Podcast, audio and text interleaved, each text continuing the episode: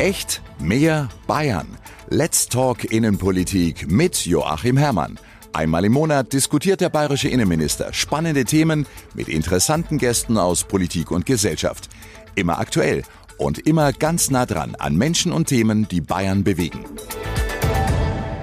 G7-Gipfel in Bayern, die Mächtigen des Westens, drei Tage lang im Werdenfelser Land. Wichtiges Treffen mit weltweiter Bedeutung, aber auch Belastung für die Region. Und genau dieses Spannungsfeld beleuchten wir jetzt mit Anton Speer, Landrat des Landkreises Garmisch-Partenkirchen. Er vertritt auch die Betroffenen vor Ort. Es ist wichtig, dass man viel miteinander spricht, dass der Austausch auch vorhanden ist zwischen der Bevölkerung, den Einsatzkräften, Landratsamt und allen Beteiligten. Wir diskutieren mit dem Polizeipräsidenten von Oberbayern Süd, Manfred Hauser. Als Polizeichef des Gipfels koordiniert er die Sicherheitskräfte. Wir schützen die Demonstrationen. Wir wollen die ermöglichen, wollen, dass die vernünftig ablaufen. Man kann auch als Beamter mit freundlichem Gesicht da stehen. Und der Gastgeber der Runde ist der bayerische Innenminister Innenminister Joachim Herrmann. Hallo, grüß Gott. Und mein Name ist Roman Reul. Schön, dass Sie alle mit dabei sind.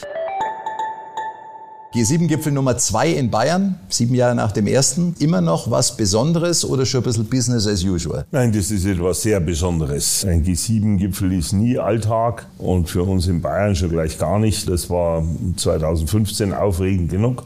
Wir haben es damals gut hingekriegt und wahrscheinlich ist die Entscheidung der Bundesregierung, das wieder in Elmau zu machen, darauf zurückzuführen, dass damals so gut gelaufen ist. Trotzdem macht es jetzt allen Mitarbeiterinnen und Mitarbeitern wieder viel Arbeit. Ist auch natürlich für die örtliche Bevölkerung schon nicht nur Freude, sondern auch ein Stück weit Belastung. Das muss man ganz äh, klar sehen.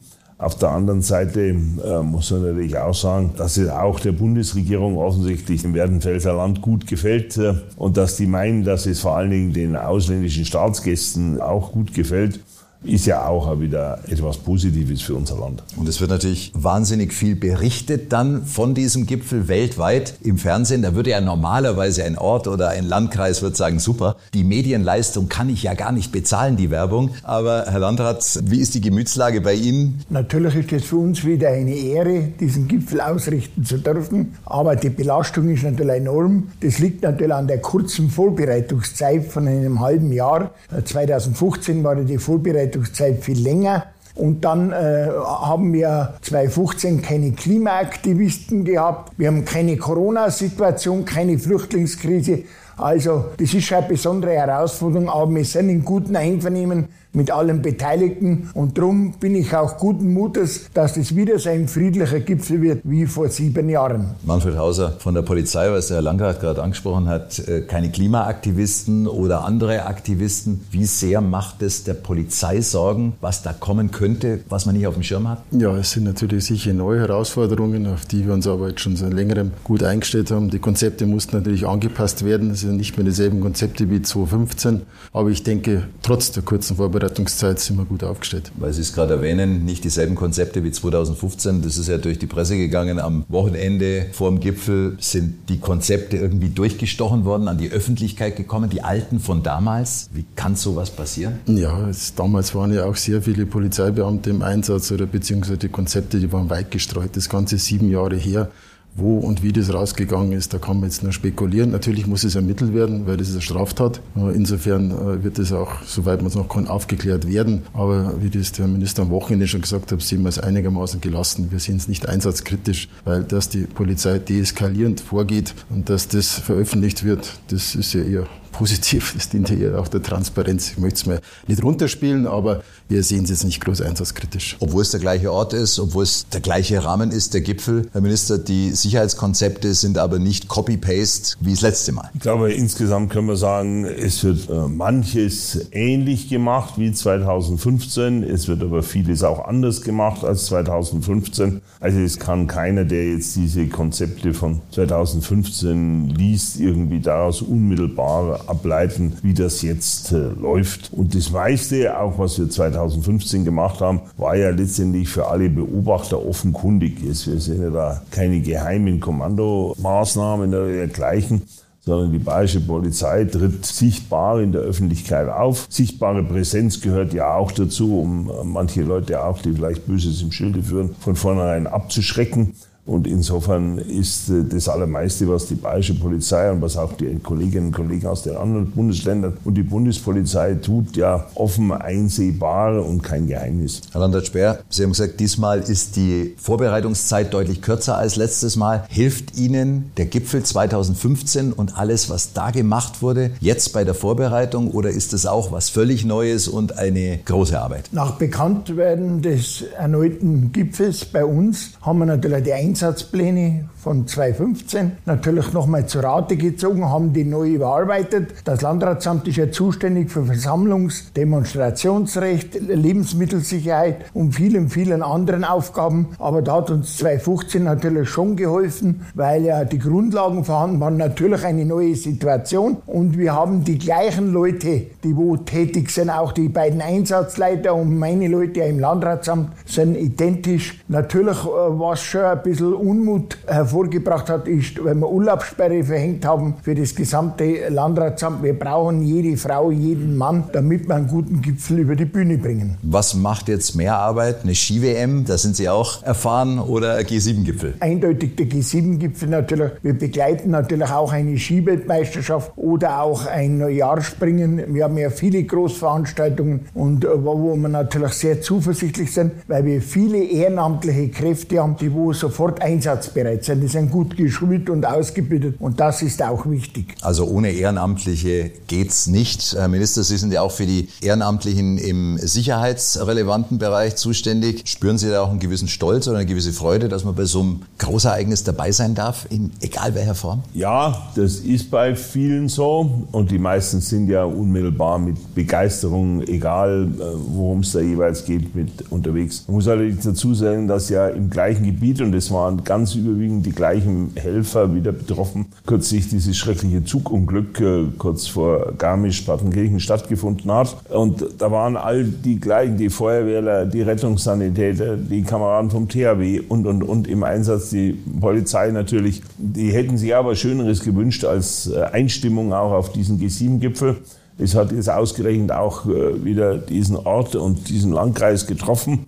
Und äh, deshalb äh, konnte ich mich einerseits, so schrecklich das war, überzeugen, wie gut die Einsatzbereitschaft war. Das hat man bei diesem schrecklichen Zugunglück gesehen, wo innerhalb äh, von einer halben Stunde Hunderte von Einsatzkräften, Ehrenamtler, viele dabei, sofort zur Stelle waren und optimal geholfen haben. Aber jetzt hoffen wir natürlich dafür umso mehr, dass jedenfalls während des G7-Gipfels nichts passiert. Herr Landrat, resultierend aus diesem Zugunglück ist die Bahnlinie weitergesperrt gesperrt. Was bedeutet das für einen Landkreis, für das Gipfelwochenende? Natürlich noch zusätzliche Belastung im Straßenverkehr natürlich. Gerade für die Schülerinnen und Schüler Schienenersatzverkehr, was jetzt nicht so funktioniert hat die letzten Tage. Da müssen wir unbedingt Verbesserungen herbeiführen. Wir versuchen alles natürlich, dass es keine Staus gibt. Auch bei diesem schrecklichen Bahnunglück haben wir in der Katastrophenschutzbehörde weiträumige Umfahrungen mit Straßenbeamten, mit anderen Behörden abgesprochen, damit die diese Region nicht so belastet wird. Weil wir haben ja die normalen Urlaubsgäste auch noch. Wir sind ja ein Landkreis mit 5,3 Millionen Übernachtungen im normalen Jahr. Jetzt war ja die Corona-Situation.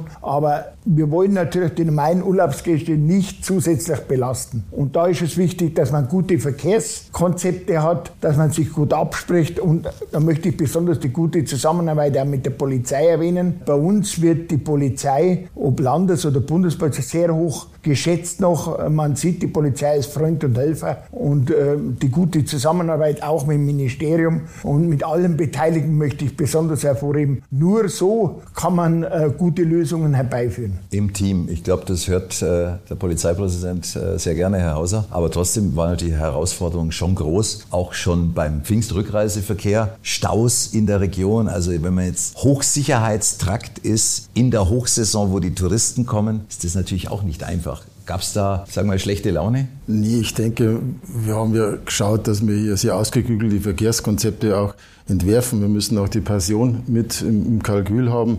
Wir schauen nicht, dass wir weitestgehend überregional den Verkehr dann schon ableiten können und auch regionale Lösungen dann finden. Das heißt, wir versuchen, die Leute darauf hinzuweisen, wenn sie ja nicht unbedingt dorthin müssen, dann fahrt es außenrum Äh, und wenn ihr aber hin müsst, dann dürfen sie auch durch. Also das sind halt Kontrollen, die hier selektiv den Verkehrsstrom ein bisschen äh, flüssiger machen sollen. Und das hat sich eigentlich damals schon bewährt gehabt und auf diesem Konzept bauen wir jetzt auch wieder auf. Was jetzt natürlich ein Punkt ist, den der Landrat auch angesprochen hat, ist jetzt die Sperrung der Bahn. Das ist zum einen, ja, vielleicht tun sich die Demonstranten ein bisschen schwerer das Kommen.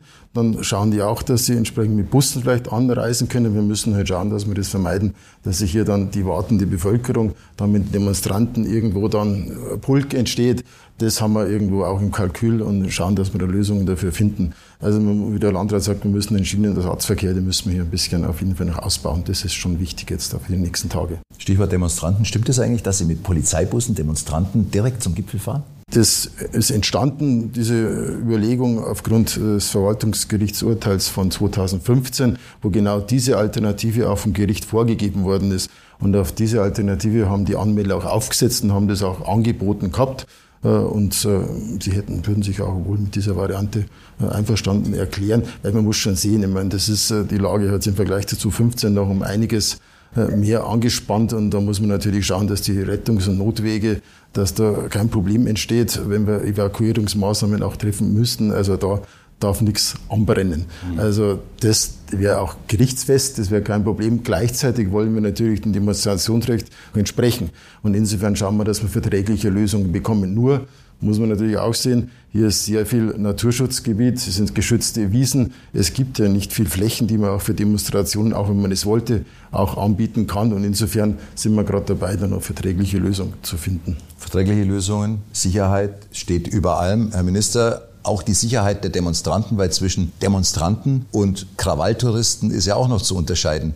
Wie ist da äh, die Vorhersage? Weiß man da schon was, was da möglicherweise auf Garmisch-Partenkirchen, auf die Region zukommt? Also man hat ja immer die Bilder von Hamburg damals noch im Hinterkopf. Klar ist zunächst einmal, dass wir selbstverständlich das Demonstrationsrecht schützen, Meinungsfreiheit, Glaubensfreiheit. Äh, das gehört, sind Grundfesten unserer demokratischen Republik und das wird gewährleistet. Und es wird hier in München Tausende von Demonstrationsteilnehmerinnen und Teilnehmern geben.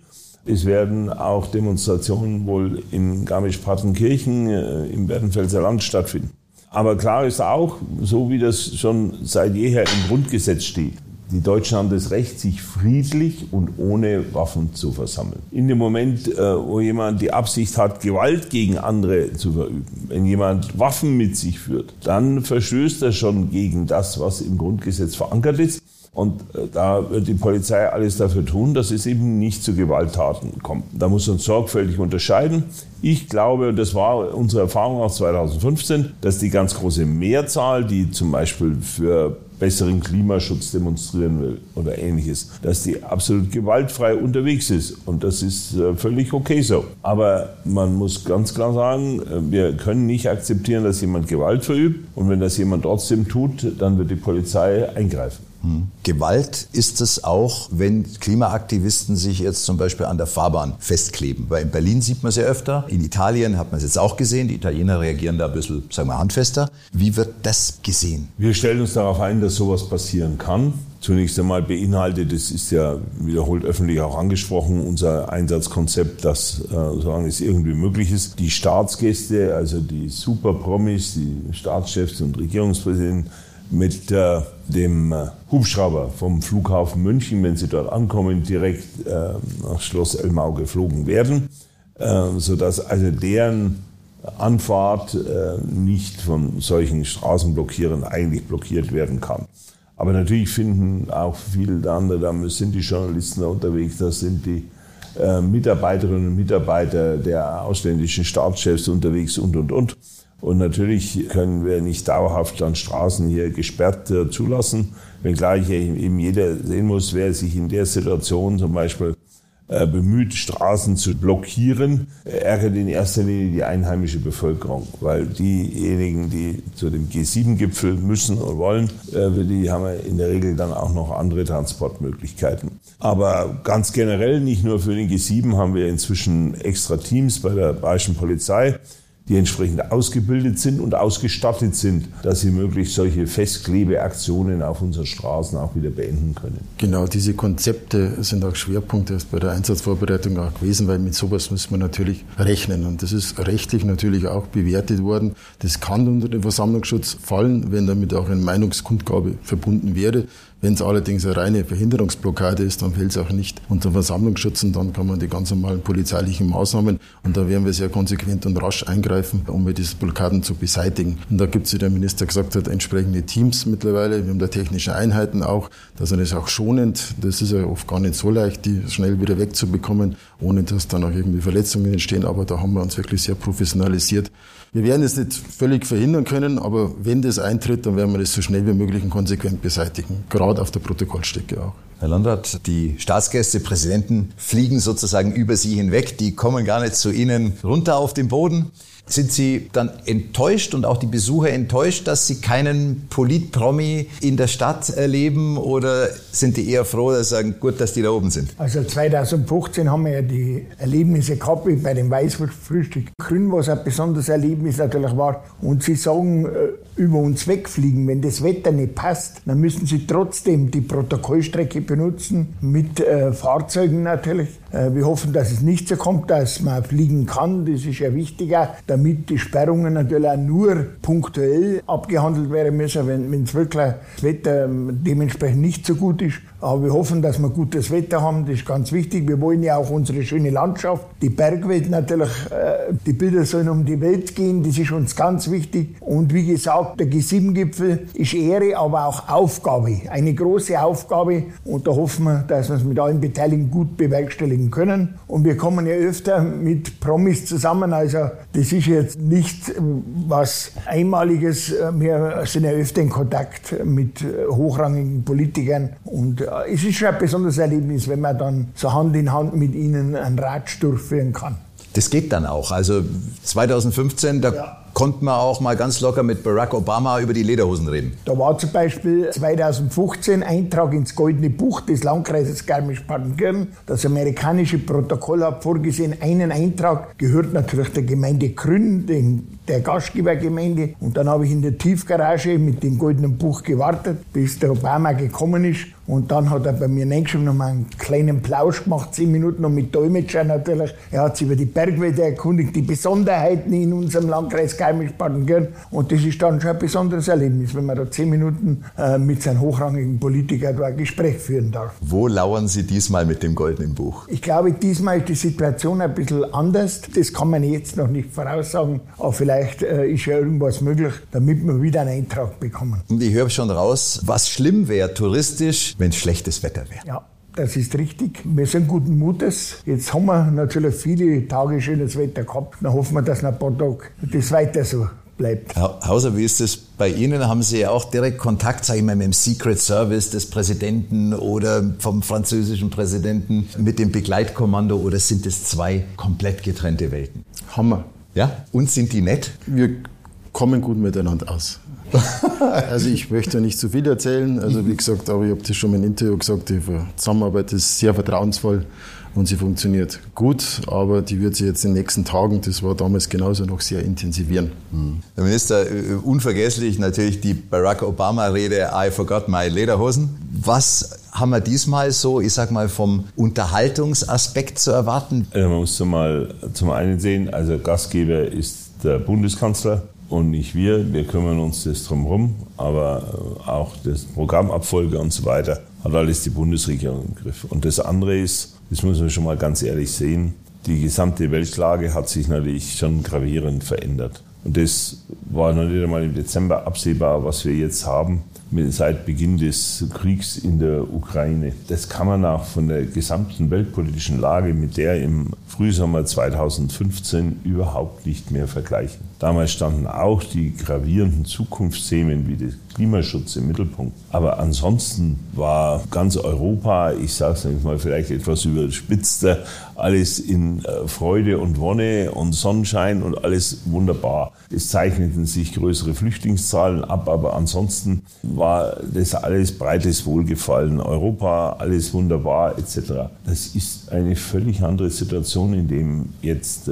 diese sieben Staats- und Regierungschefs plus die zwei Vertreter der Europäischen Union zusammenkommen. Wir haben Krieg in Europa. Wir haben eine Inflation, eine Preissteigerung, wie es sie seit Jahrzehnten nicht mehr gegeben hat. Äh, wir haben äh, Versorgungsengpässe in der Energieversorgung und, und, und. Das sind derartig gravierende Probleme, über die diese sieben Staats- und Regierungschefs aktuell reden müssen da wird natürlich schon auch ein paar Momente Zeit sein, um ein bisschen was von der schönen Landschaft zu genießen. Aber die Stimmung ist meiner Einschätzung nach bei weitem nicht vergleichbar mit dem, wie sich damals 2015 zum Beispiel Barack Obama und die Bundeskanzlerin äh, auf dem Marktplatz von Grün erst einmal ganz gemütlich zum Weißbier getroffen haben. Weißbier wird man vielleicht trinken können, aber die Stimmung ist wirklich eine ganz andere als damals. Also ich kann es nur bestätigen, ich war vorher zurückhaltend, aber die Sensibilität bei unserem Partner die ist schon sehr groß bei den Sicherheitsbehörden. Das haben wir schon festgestellt in den Gesprächen, aber vollkommen nachvollziehbar aus den Gründen, die der Minister gerade dargelegt hat. Also klare Einhaltung des Protokolls. Sieht so aus. Meine größte Herausforderung oder vom Landratsamt ist natürlich äh, mit den Stopp G7 Gegner, gerade Demonstration, Versammlungsrecht. Da muss man auf schnell handeln, natürlich in Abstimmung mit Behörden, mit Polizei. Was ist möglich für eine Demonstration oder für eine Versammlung? Äh, weil die haben auch gute Juristen, die sind gut aufgestellt. Wir sind ja da auch gut vorbereitet. Wir haben viele Leute bekommen von der äh, Staatsregierung oder auch von der Regierung von Oberbayern, die wo uns natürlich auch bestmöglich unterstützen. Das ist die größte Aufgabe, dass man da schnell tätig wird. Was ist möglich und was nicht. Wenn man die gesamte Gemengelage anschaut, jetzt kommt auch noch ein Braunbär dazu, der durch die Region streift. Vor langer Zeit wäre das vielleicht ein Riesenproblem gewesen. Ist das jetzt ein Egalbär bei den ganzen Problemen, die eh schon da sind? Also wir haben ja zwei Bären momentan im Landkreis. Der eine ist schon seit drei Jahren da. In meiner Heimatregion Ammertal und Ammergau äh, Graswangtal, der wo sehr scheu ist, der wo immer wandert zwischen Tirol, Reute und, und Murnau Moos, aber sehr unauffällig. Und dann gibt es den zweiten Bären. Äh, der neue Bär. Der neue Bär, der wo ja im Bereich Grenze Tirol-Bayern da schon tätig geworden ist. Und man muss sich halt auf solche Situationen einstellen. Kurze Anmerkung. Gestern kurzer Adrenalinstoß, weil angeblich im, Sicherheitsbereich Bärencode festgestellt worden wäre. Hat sich aber dann als Ente erwiesen. Er konnte nicht einem Bären zugeordnet werden im Nachhinein. Aber ist auch bei uns ein Thema. Wie sagt man immer, und wenn er aber kommt, was machen wir dann? Dann laufen wir davon oder was machen wir? Dann haben wir Konzepte. man darf da nicht in Panik verfallen, natürlich. Wir haben wirklich äh, Tipps, auch Verhaltenstipps. Wir haben ein Einsatzkräftehandbuch, wir auch für solche Situationen Verhaltenstipps mit untergebracht haben. Die werden wahrscheinlich am Anfang ordentlich geschaut haben, als sie das gesehen haben. Sie meinen die, die Bärenwarnung? Die Bärentipps? Die, die werden jetzt gerade an die, an die Kräfte, die uns von den anderen Bundesländern zugewiesen werden, die kommen jetzt nach und nöcher gerade ausgehändigt. Und ja, aber wie gesagt, die verfolgen auch die Presse und die werden dankbar sein, dass sie die Hinweise da finden. Wie groß ist denn die Freude und der Stolz von, von den Einsatzkräften, also auch die beigezogen werden aus den anderen Bundesländern, dass sie bei diesem Leuchtturm-Event dabei sein dürfen? Ja, die Freude wäre an und für sich schon groß, weil die Erfahrungen damals auch, wo sie gerade für die Bevölkerung äh, erfahren haben, den Rückhalt, ich habe das auch schon oft gesagt, also teilweise haben Bereitschaftspolizeieinheiten haben gesagt, also zu Hause werden wir angespuckt und in Bayern werden wir zum Frühstück und zum Grillen eingeladen. Das war damals wirklich so. Also die kommen schon gern. Aber natürlich haben momentan die anderen Bundesländer auch ganz herausragende Einsatzlagen.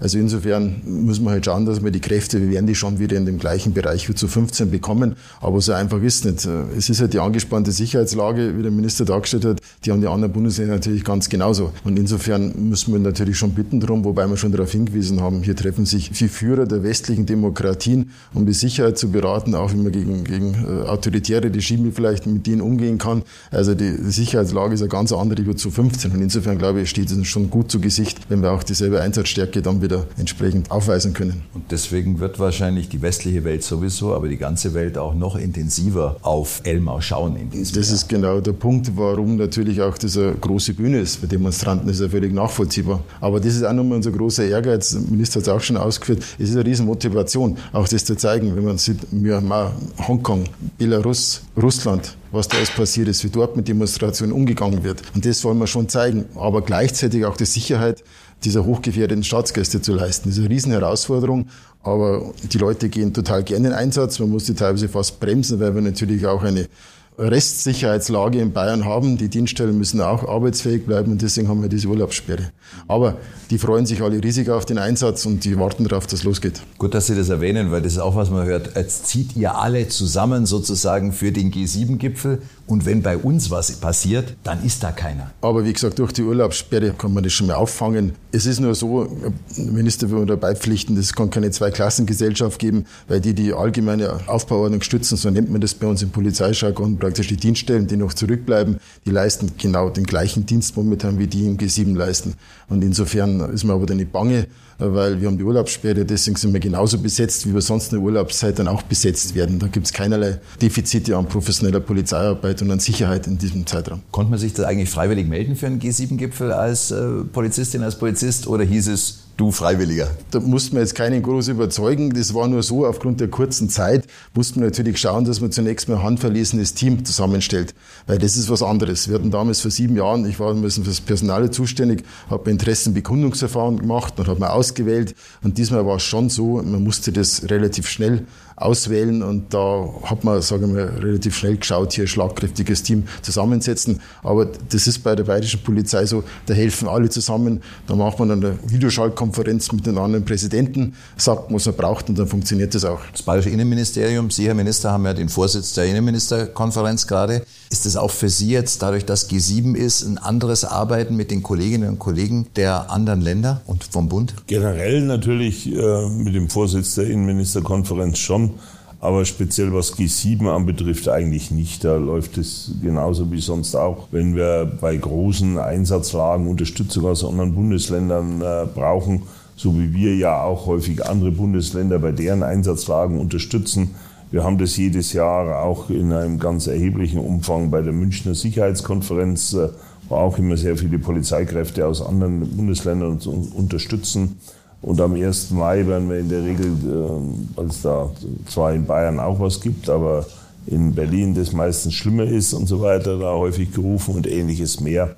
Äh, das ist zwischen den Länderpolizeien Alltag. Das hat äh, nichts damit zu tun, dass ich jetzt im Moment Vorsitzender der Innenministerkonferenz bin. Mhm. Herr Landrat, als Urlaubsregion haben wir natürlich immer besonderes Interesse auf der einen Seite, dass die Region schön bleibt, dass den Leuten gut geht aber natürlich auch, dass die Region attraktiv ist für Urlauberinnen und Urlauber. Ist jetzt so ein Großereignis, ob das auf der einen Seite sagen wir, eine Ski-WM war oder jetzt ein G7-Gipfel, ist es eher ein Magnet für zukünftige echte Urlauber oder ist es nur mehr Bekanntheit für einen Ort, bringt aber nichts? Es bringt schon einiges, auch viele Polizisten, die wo bei uns praktisch jetzt bei G7-Gipfel im Einsatz sind, die haben dann 2015 zwei Jahre, drei Jahre später Urlaub bei uns gemacht mit der Familie, weil es ihnen so gut gefallen hat, auch landschaftlich. Da können sie der Familie zeigen, hier war ich im Einsatz, alles friedlich verlaufen. Und ich möchte noch einen Aspekt besonders erwähnen, die gute Öffentlichkeitsarbeit, Bürgertelefon. Und der Minister kann auch bestätigen, bei den Bürgerversammlungen, wo der Hermann immer anwesend war, wenig kritische Fragen seitens der Bevölkerung. Das war 2015 noch ein bisschen anders das Ungewisse, was kommt auf uns zu, war 2015 ein bisschen angespannter. Aber jetzt weiß man, 2015 war friedlich, ist aber nicht automatisch, dass es wieder so wird, aber die Leute haben Vertrauen, möchte ich sagen, in die Federführung von äh, bestimmten Leuten, die wo da tätig sind, an der Spitze. Und das Vertrauen ist auch wichtig. Mhm das Vertrauen spüren das auch Ihre Beamtinnen und Beamten dann auf der Straße jetzt schon in der Vorbereitung in der Region, dass man sagt, obwohl da schon gewisse Sicherheitseingriffe natürlich stattfinden müssen? Ja, wie es der Landrat gesagt hat, ich sehe auch eine gewisse Gelassenheit weil der Bayer grummelt schon ein bisschen. Also wir merken jetzt schon jetzt zum Gipfel, jetzt wo es zunimmt, auch die Anrufe werden jetzt mehr, auch beim Bürgertelefon, wo Anfragen kommen. Das ist aber völlig nachvollziehbar. Ich habe da ein gewisses Verständnis auch dafür. Aber grundsätzlich wird uns ja wirklich mit, mit großem Kredit entgegengetreten und großes Vertrauen. Und das müssen wir zurückgeben. Wir müssen, wollen freundlich auftreten, wir wollen Bürgernähe auch zeigen. Das fordern wir auch ein. Und insofern wollen wir das gute Verhältnis, das wir da aufgebaut haben. Man muss dann auch noch später Präsident in dem Bereich sein. Und insofern will ich da auch kein Vertrauen zerstören. Und deswegen sind wir auch das der Landschaft auch schuldig. Also wir werden auch danach eine Begehung machen, werden alles gemeinsam genauso anschauen und wieder zurückbauen, selbst die Dinge, die wir da nicht, sagen wir, wir persönlich zerstört haben, aber die, die richten wir dann auch wieder ein. Wir wollen, dass das wieder genauso nachher wie vorher ausschaut. Das ist unser Anspruch, da wir im Wort. Müssen wir noch mal kurz zu den Demonstranten kommen. Sie hatten vorher gesagt, der Dialog mit den Demonstranten ist wichtig und natürlich der Respekt vor der Demonstrationsfreiheit. Sind die einzelnen Gruppen auch so dialogbereit oder empfinden Sie das nicht als so offen? Da gibt es eben ganz unterschiedliche Gruppierungen. Das erleben wir über das ganze Jahr und das haben wir auch 2015 erlebt. 2015 war die große Demonstration sowohl zum Thema Klimaschutz, zum Thema Frieden weltweit hier in München mit sicherlich eher über 30.000 äh, Teilnehmerinnen und Teilnehmern wirklich stark und absolut friedlich. Äh, damals auch ein sehr heißer Tag und die Polizei hat manchen Demonstranten, der am Zusammenklappen war, dann noch mit einer Flasche Mineralwasser geholfen, äh, damit äh, soweit man die Hitze gut überstanden hat. Und es war wirklich fast ausnahmslos sehr entspannt.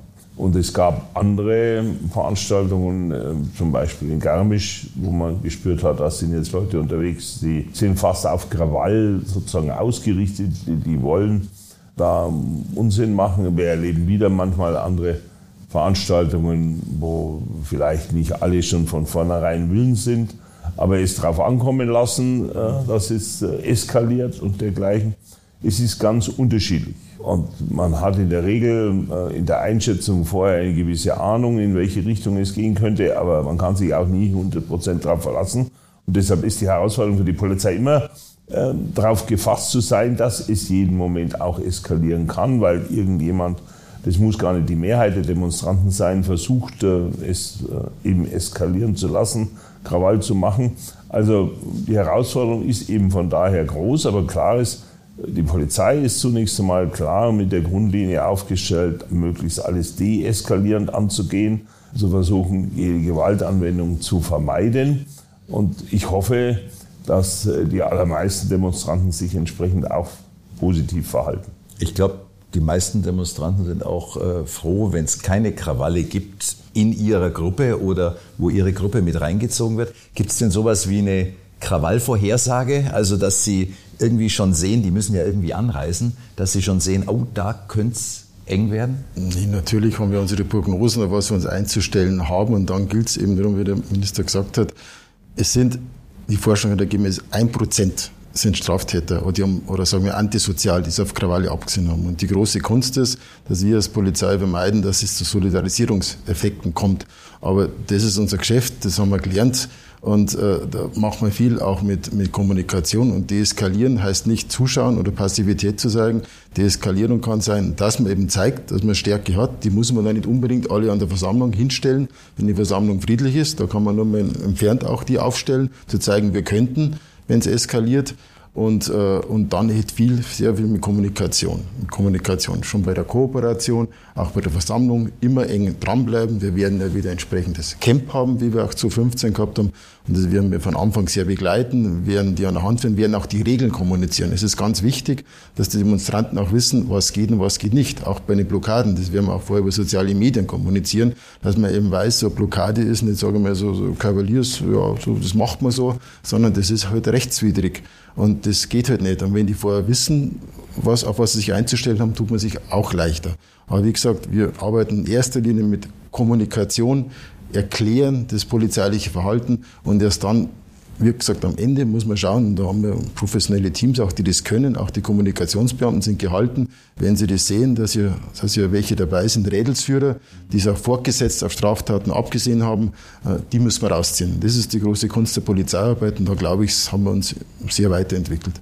Es gibt nicht mehr diese Psychologie der Masse, wo man generell sagt, also wenn da, wenn da viele beieinander sind, dann steckt das alle an. Es sind Einzelne, das sind lauter Untergruppen und alle wollen ja eigentlich auch ihr Anliegen ja zutage bringen. Das bringt ja nichts, wenn es alles vom Krawall dann überschattet wird, dann wird der Anliegen auch nicht in der Presse dokumentiert oder im Fernsehen, sondern dass es Krawalle gibt. Das bringt auch den meisten Demonstranten nichts. Und deswegen muss man eben schauen, dass diese Solidarisierungseffekte eben unterbleiben. Dürfen die einzelnen Beamtinnen und Beamten eigentlich mit Demonstranten reden? Ja, selbstverständlich. Also wir haben aber da entsprechende Teams, die wirklich dafür ausgebildet sind und das auch machen sollen. Wir schützen die Demonstrationen. Wir wollen die ermöglichen, wollen, dass die vernünftig ablaufen. Und deswegen ist es auch unsere Aufgabe. Und man kann auch als Beamter mit freundlichem Gesicht dastehen. Man muss da nicht so dastehen. Also wie gesagt, mit verschränkten Armen. Wir hören es jetzt ja nur. Aber, aber das ist einfach wichtig. Das ganze Auftreten der Polizei, die muss halt einfach auch freundlich sein, kompetent, professionell. Und man muss den Demonstranten einfach erklären, was unsere Aufgabe ist, was sie wollen, was erlaubt ist, was nicht erlaubt ist dann meine ich, müsste es auch gelingen. Wobei das nicht heißt, Sie haben immer eine ganz eine kleine Menge, es vorher beschrieben, die Forschung heute geben sind im Schnitt ein Prozent, auf die muss man sich konzentrieren und die muss man professionell dann entsprechend herausziehen oder vielleicht mal nur an einer, an einer passenden Stelle herausziehen. Da muss man auch schauen, trägt es zur Eskalation bei oder nicht. Aber wenn er fortgesetzt Straftaten machen will, er ist identifiziert, dann muss man auch reingehen und muss den entsprechend dann rauslösen aus der Versammlung. Social Media ist ja äh, immer wichtiger. Sie haben es gerade vorher angesprochen. Hat die Polizei einen speziellen G7 Social Media Account auf Instagram oder so? Oder folgt man da am Innenministerium? Ja, wir werden am Bayern Twitter-Kanal, wir werden da schon einiges machen, weil damit erreicht man natürlich die Leute. Also das gehört, ist State of Art, wenn man das so beidisch mal sagen darf, dass wir hier mit Social Media natürlich ganz nah dran sind. Wir haben es ja auch bei der IAA gesehen, weil die Gegendemonstranten, die natürlich sofort, jede Aktion wird sofort auch gepostet und gesendet und muss ja nicht auf alles aufspringen. Aber man merkt, dass hier, sagen wir, ein Narrativ jetzt entworfen wird, das ja nicht zur Realität entspricht, auch wie die Polizei hier agiert, dann muss man natürlich auch das Handeln der Polizei entsprechend rasch und schnell erklären. Und da darf man nicht zu lange warten. Herr Minister, jetzt ist das zweite Mal der G7-Gipfel in Bayern. Wünschen Sie sich, dass es das nächste Mal woanders ist, wenn wieder Deutschland dran ist? Oder sagen Sie, machen wir wieder? Also ich habe im Moment den Eindruck, dass jetzt der Landkreis Garmisch-Partenkirchen oder die Gemeinde Grün nicht unbedingt Bewerbungsschreiben im Moment abgeben wollte für ein nächstes Mal. Aber nach menschlichen Ermessen ist es in sieben Jahren. Wer weiß heute, was in sieben Jahren ist. Und äh, ich habe da jetzt keinen Anlass, da Spekulationen abzugeben. Aber ich glaube, es gibt auch manchen, der gönnt es durchaus jetzt auch mal in einer anderen Region in Deutschland, dass es das nächste Mal wieder woanders äh, sein sollte. Damit sind wir schon bei der Schlussrunde. Herr Landrat, was wünschen Sie sich für die Gipfeltage danach für Ihre Bürgerinnen und Bürger? Ja, dass äh, der Gipfel natürlich friedlich abläuft, gewaltfrei, dass der Austausch auch vorhanden ist zwischen der Bevölkerung, den Einsatzkräften, Landratsamt und allen Beteiligten.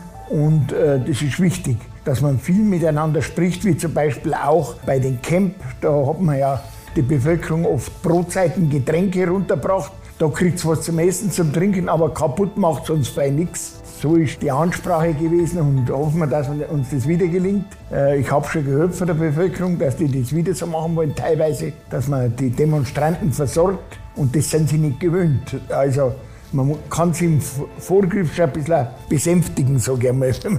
Und ein Demonstrant, ich, ich vergiss das nie, der dringend bei der Demonstration auf die Toilette müssen, dann sagt die Hausfrau, kannst gleich reinkommen, Toilette ist frei. Also das erlebt man ja auch nicht jeden Tag. Gell. Also das sind so Kleinigkeiten.